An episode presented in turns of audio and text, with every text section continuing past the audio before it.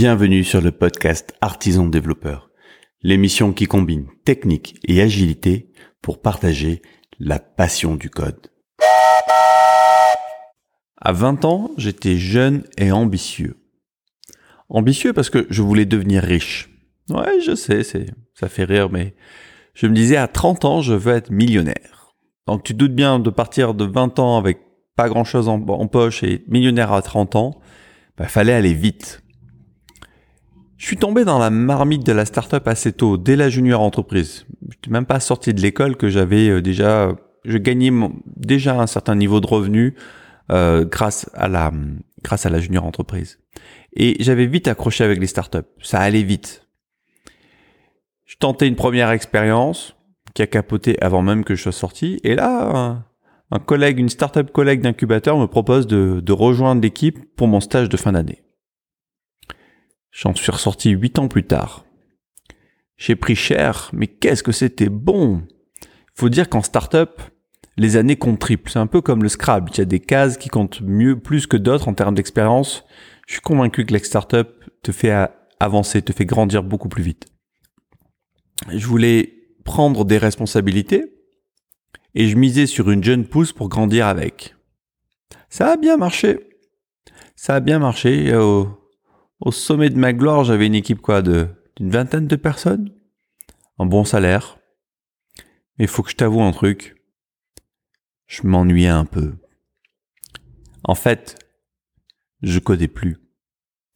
Alors, il faut dire que si tu voulais grandir, progresser, en France, je parle en imparfait, mais je pense que c'est toujours le cas, en France, on te présente souvent la carrière de management comme la carrière. Si tu veux progresser, faut aller vers des métiers de gestion de projet, de d'encadrement, de management. Et j'ai mis du temps à me rendre compte qu'en fait, moi, ce que j'aimais vraiment, c'était la tech.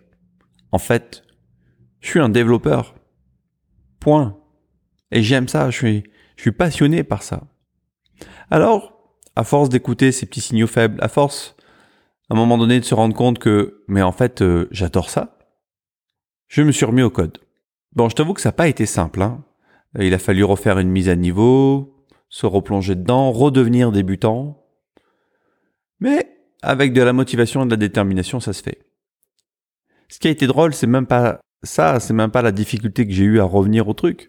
Non, ce qui a été drôle, c'est que je suis retombé dans la même situation quelques années plus tard.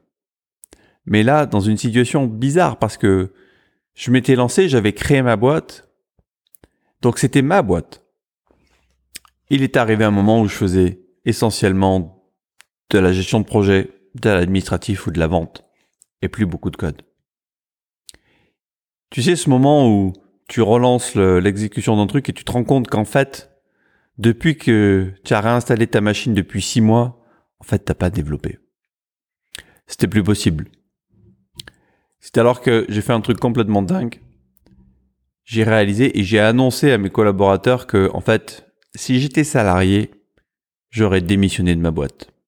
Sauf qu'on ne démissionne pas de sa propre boîte.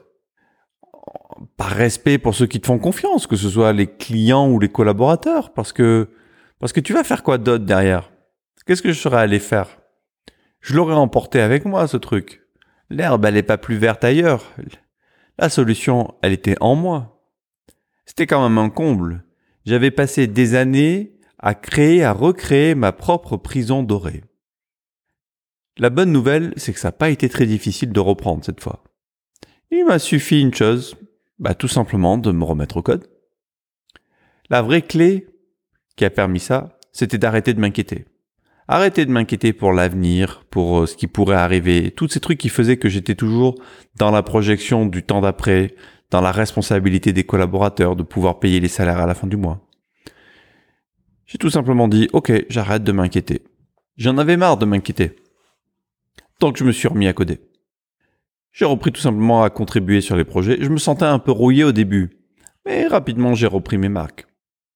En fait, ce qui m'a guidé, ce qui a guidé mon retour aux sources une deuxième fois, c'était que je recherchais le plaisir que je pouvais ressentir dans le code. Quand je suis à fond sur mon sujet, quand je suis dans, le flow, qu'est-ce que c'est bon? Aujourd'hui, je retrouve ça. Et c'est un peu comme le sport. Si j'ai pas ma dose quotidienne de, de code, bah, je me sens mal. Je me sens pas bien dans mon corps. Tiens, d'ailleurs, c'est l'heure d'aller courir.